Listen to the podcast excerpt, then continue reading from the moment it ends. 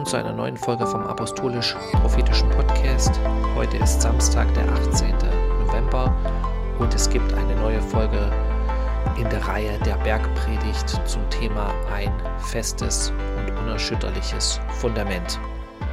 Letzte Woche konnte ich leider keine Folge machen, aber wir machen heute weiter und wir sind beim letzten Kapitel, könnte man sagen, der Bergpredigt angelangt.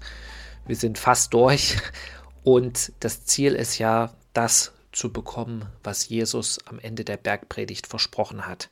Für unser, sage ich mal, privates Leben, für unsere Familien, für unsere Arbeit, egal, sage ich mal, wo wir bauen, wir wollen richtig bauen, so dass es Bestand hat.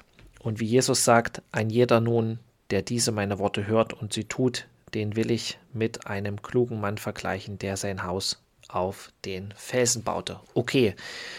Und ein Aspekt, ein ganz wichtiger, ähm, der sich, sage ich mal, durch die gesamte Bergpredigt zieht, ist ja das, was wir, ich sage mal, eigentlich in jedem Abschnitt gesehen haben. Diese, sage ich mal, zwei Wege, ja, die Jesus, könnte man sagen, uns vorlegt. Jesus legt uns seinen Weg vor und es gibt den menschlichen Weg. Ja, und wir müssen uns entscheiden, ja, täglich eigentlich.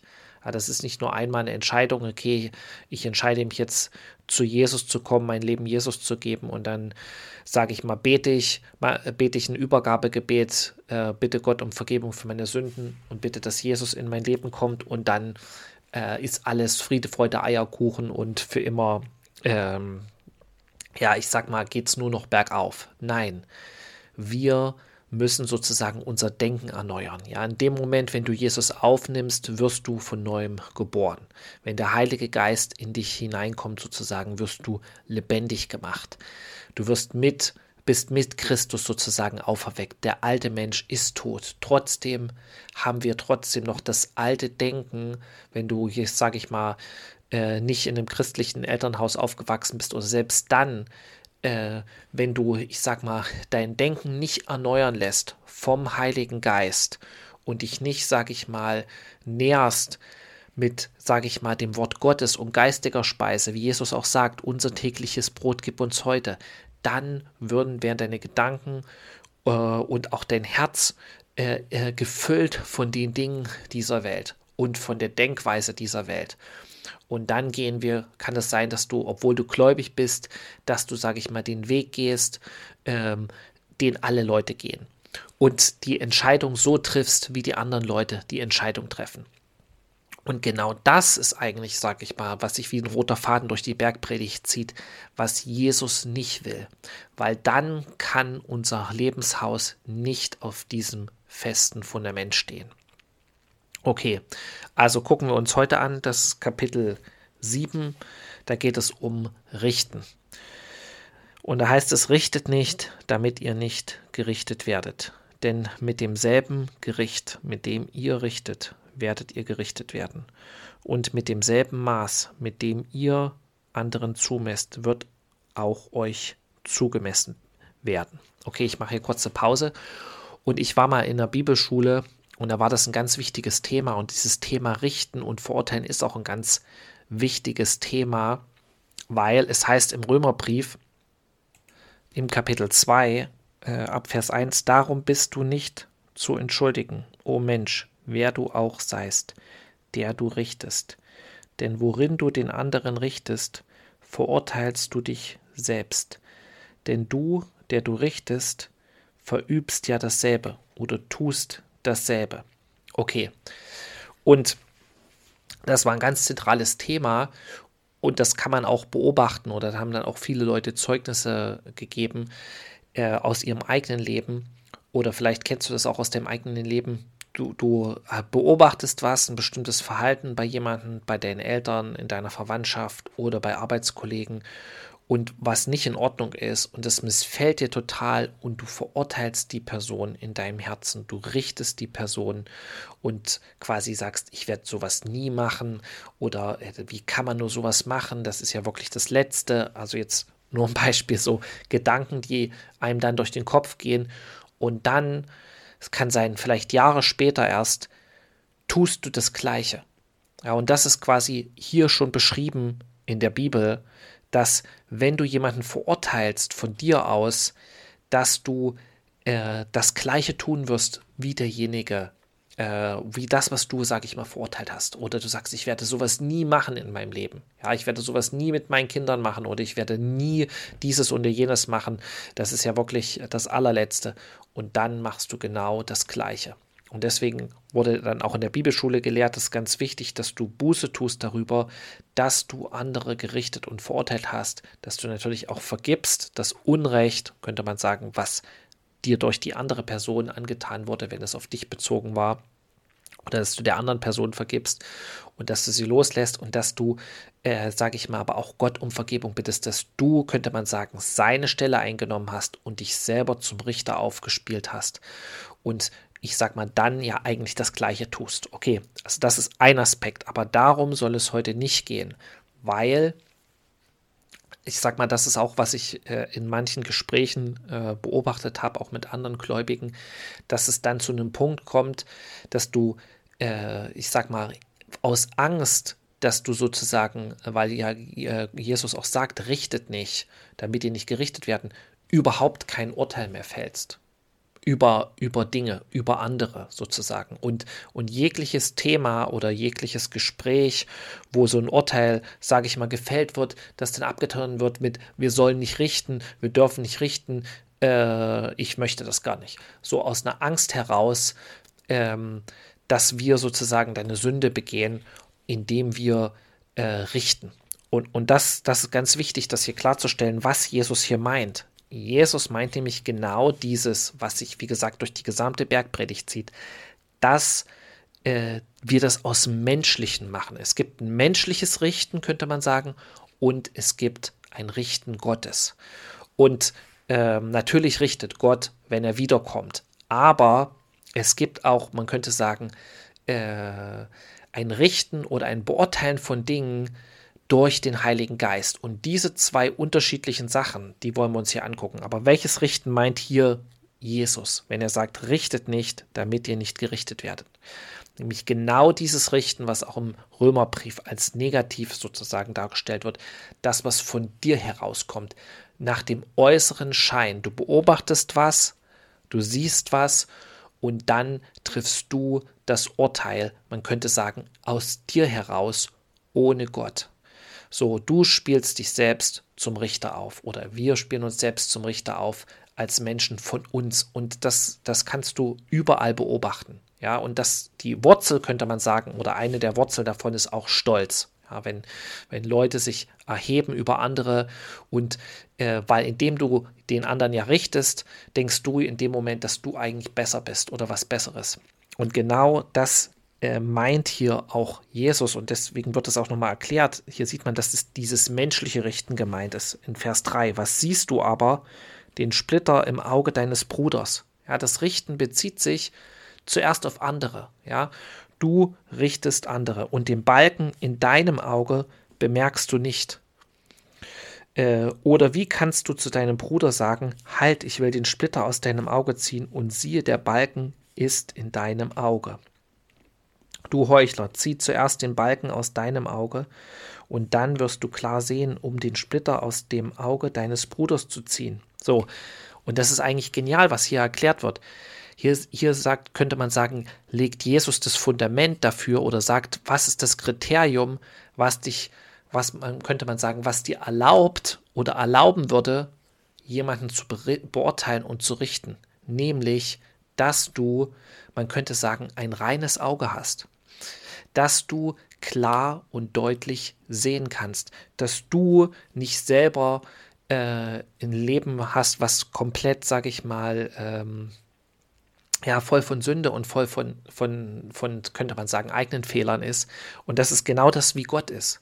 Warum kann Gott richten? Warum ist Gott, äh, ich sag mal, auch ein gerechter Richter? Weil er nicht den Balken im Auge hat, weil er klar und deutlich sieht.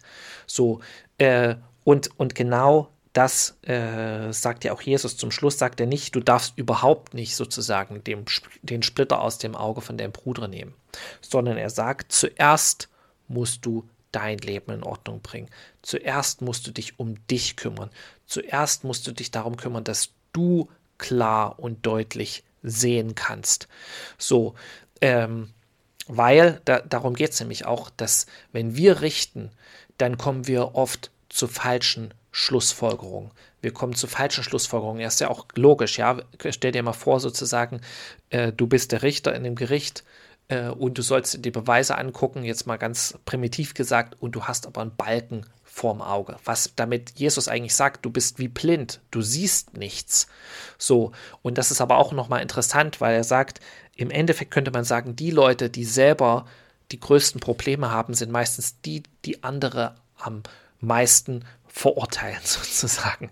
So, ähm, weil er sagt, nicht der, der den Splitter hat im Auge, der verurteilt jemand anders mit sozusagen äh, dem Balken im Auge, sondern er sagt, du hast einen Balken vorm Auge und oder im Auge und verurteilst äh, jemanden, der eigentlich nur eine ganz kleine Sache, ein ganz kleines Problem hat im Vergleich zu dir. Okay, also das ist eine Sache.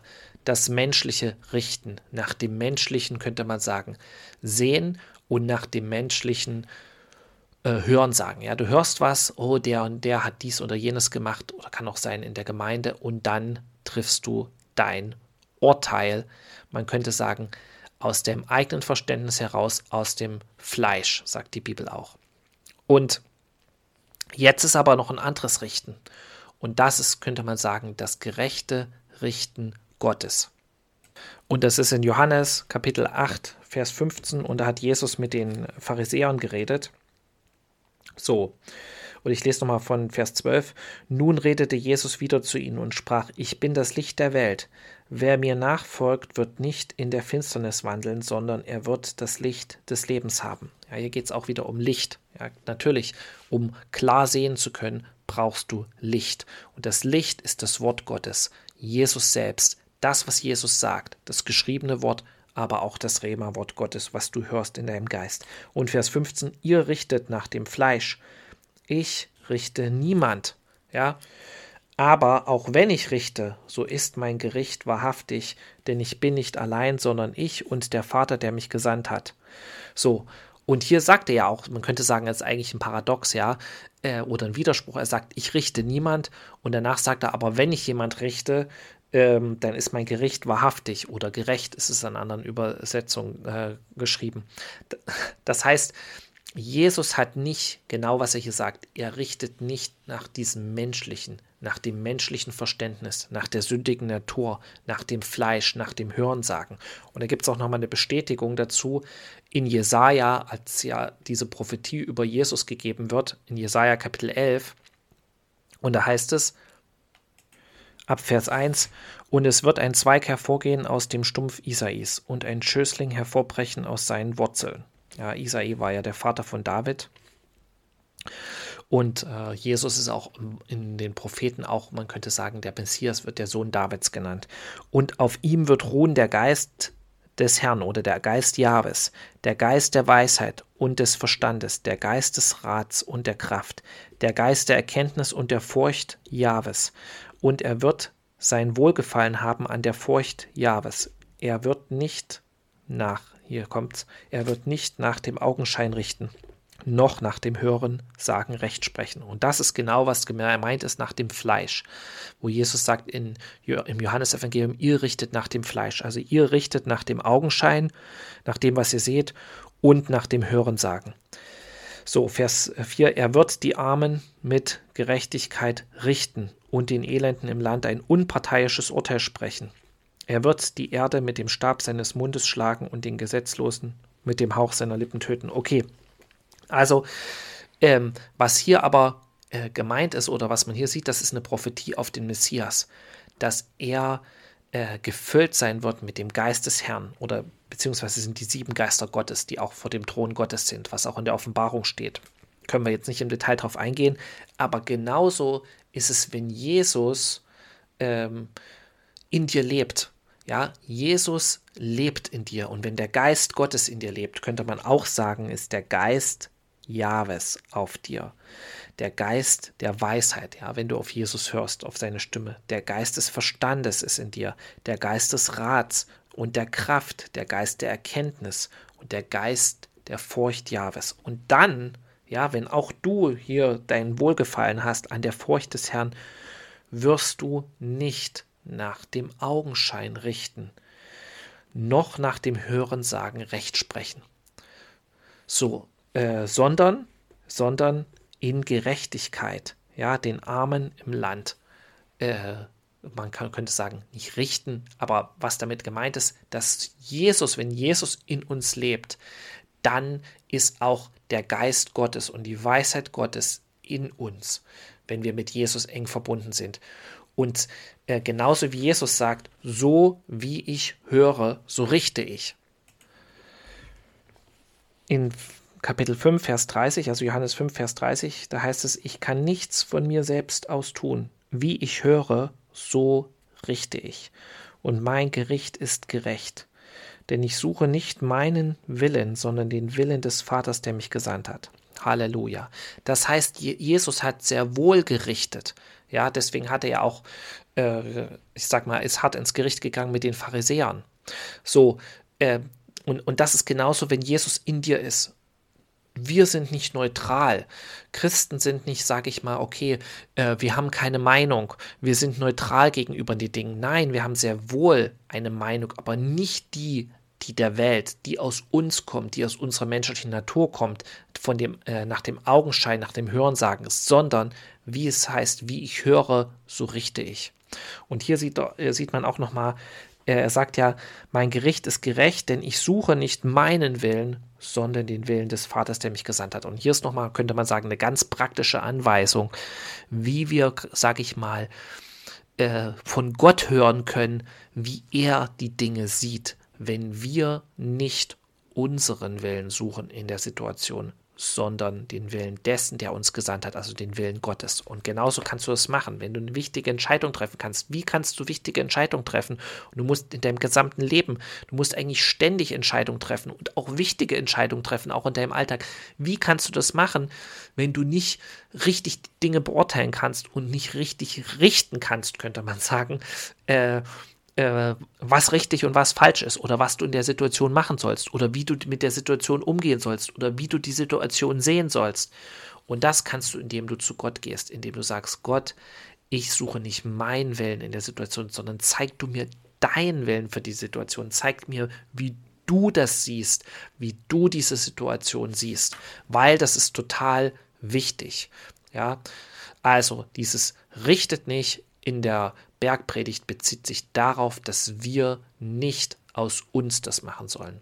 So, und wie wichtig das ist, auch dass Christen, sage ich mal, eigentlich dazu gesetzt sind, äh, auch das weiterzugeben, was sie hören vom Vater, ja, um einfach auch das Licht zu sein, sehen wir auch nochmal im Korintherbrief, wo auch Paulus das nochmal sagt, der Gemeinde in Korinth, die nämlich, sage ich mal, Probleme hatte, die Probleme hatten in ihrem Alltag mit, sag ich mal so, den irdischen Dingen und Problemen.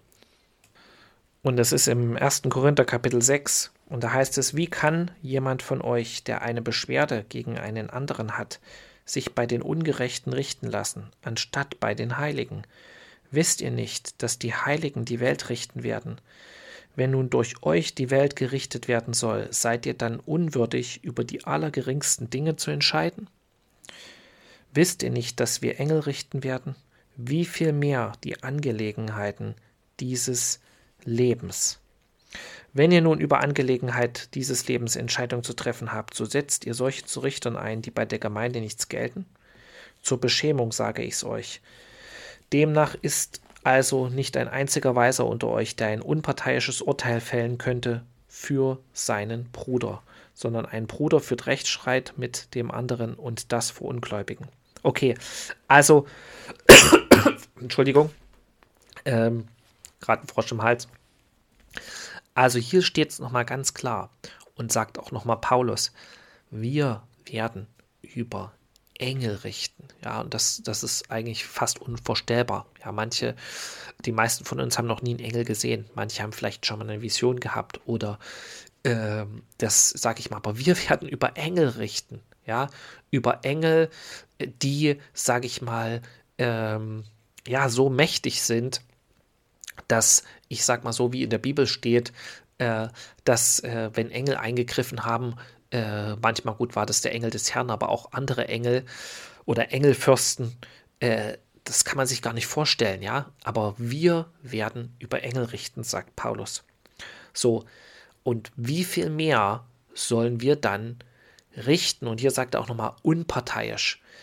Genau das, was auch nochmal äh, in äh, was in Jesaja geschrieben steht. Das könnte man sagen, ist nochmal eine, äh, ein Verweis darauf, welches Richten gemeint ist, nämlich das Richten, was durch den Heiligen Geist, durch den Geist Gottes kommt.